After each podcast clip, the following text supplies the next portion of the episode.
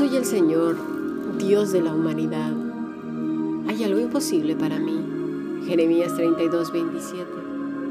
Porque para Dios no hay nada imposible. Lucas 1:37. Hemos escuchado palabra del Señor. Si deseas formar parte del grupo internacional o de la Fundación Bíblica, escribe un correo electrónico a fundacionbiblica.gmail.com. Bueno, pues seguimos estudiando el Evangelio según San Lucas. La palabra imposible. Hoy en la mañana estuvimos viendo que es una palabra muy común hoy en día. ¿Por qué? Porque estamos empezando a tocar fondo.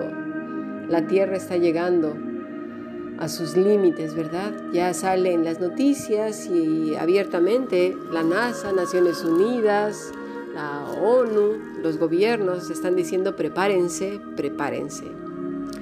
Kits de supervivencia, etcétera. Que viene un asteroide, que la guerra, que esto, que aquello. Las cosas imposibles empiezan a ser más evidentes. Pero bueno, también eh, hay gente que en algunas zonas geográficas las cosas no están tan mal y utilizan esta palabra pues de una manera inapropiada. Lo dicen para ganar a lo mejor un partido de fútbol, para subir una montaña, para ganar dinero, vencer a sus contrincantes. Yo me pongo a pensar, ¿no? Y si los dos equipos utilizan la misma frase como si fuera un mantra, hay quienes lo utilizan para adelgazar, ¿no? Es que el Señor ha dicho que para Él no hay nada imposible y yo me he depositado en sus manos para, para esto, para adelgazar o ganar un premio, yo qué sé, subir de puesto y mil cosas que son logros personales, que además hemos olvidado que requieren esfuerzo, cuidado, dedicación, disciplina, estudio, ¿sí? y muchas veces sacrificio. Queremos que Dios lo haga por nosotros porque, ay no, qué pereza, que lo haga Dios. Porque claro, como tú lo dijiste, ahí está en tu palabra, pues ahora me lo cumples. no, no, mis estimados, las cosas no es así. Necesitamos, si queremos algo, luchar por ello, con estudio, dedicación, con esfuerzo. ¿Verdad que sí?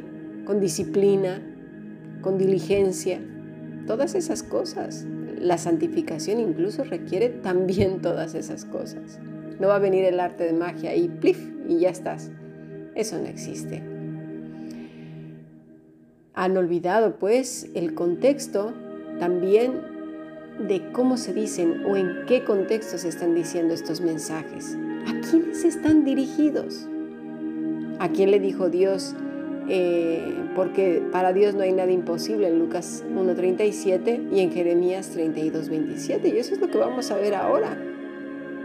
Porque estas personas tenían algo en particular. Creían en el Señor. Creían en el Señor. Vamos a ver el contexto de Jeremías porque es algo bastante diferente a lo que le estaba ocurriendo a María. ¿eh? Ahora bien, habrá que hacer también una distinción aquí que es súper importante.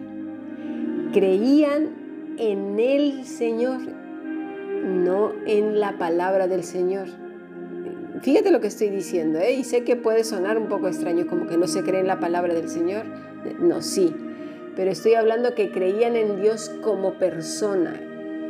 Es decir, creyeron en lo que Él dijo, porque una cosa es creer en que la palabra es como si fuera un mantra, que eso existe muchísimo, ¿sí? es decir, como un mantra buenísimo, y otra es creerle a la persona que está diciendo algo. Por ejemplo, eh, alguien que le dice, mira, te prometo que te voy a querer todos los días en la muerte y en la salud y en la enfermedad, ¿no? Eso se dice cuando alguien se va a casar. Uno en quién está creyendo. En esas palabras que ya hasta se memorizaron o está creyendo en la persona que está poniendo el anillo en la mano y diciendo esas palabras. Es decir, las palabras no son las que llevan el poder, sino la persona que lo está diciendo porque esas mismas palabras no se las decimos al vecino de enfrente, ¿verdad? para que tengan un efecto, sino salieron de una persona en particular. En este caso podría ser el marido o la mujer. Ahora bien, nada hay imposible para Dios, es Dios mismo. Dios le había dado el mensaje a Gabriel. María creyó a Dios. El problema nuestro es que no le creemos a Dios, sino que adjudicamos poder a las palabras como frases. ¿Sí? Entiéndaseme bien lo que quiero decir, para que no vayan a decir que a mí está diciendo herejías. No, la palabra de Dios es poder, pero porque sale de la boca de Dios. El poderoso es Dios. Su palabra tiene poder porque emanan de su boca. ¿Sí? No, la palabra de Dios no es un hechizo que surte efecto si lo repites siete veces, ocho veces o, las veces que se les ocurra a las personas. Y aparte hay gente que dice, mira, si lo repites cantando por la madrugada, si lloras o de rodillas o con una fe de estas que hasta el cuerpo te vibre, ¿no? No. María creyó a Dios. En lo que Él está diciendo es verdad le estamos creyendo al poseedor de la palabra. Eh, ¿Lo vamos comprendiendo? María creyó a Dios.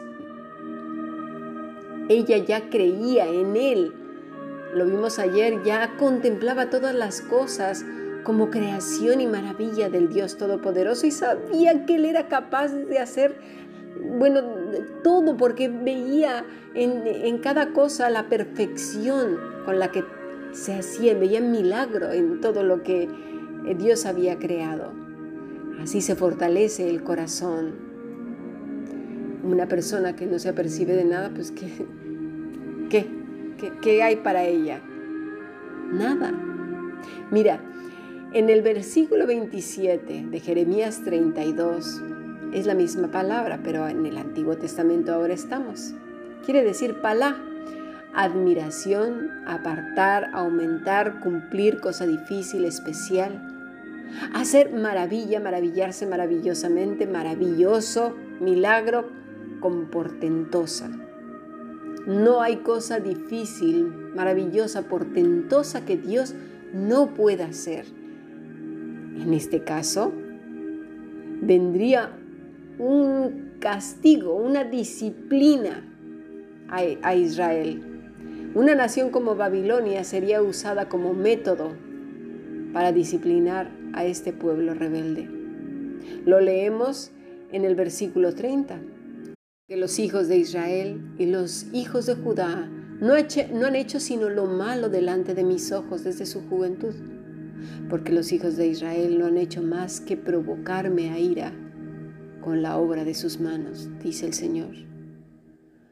Vamos a seguir viendo en nuestro siguiente podcast cómo Dios también hace cosas maravillosas para traernos otra vez a sus pies.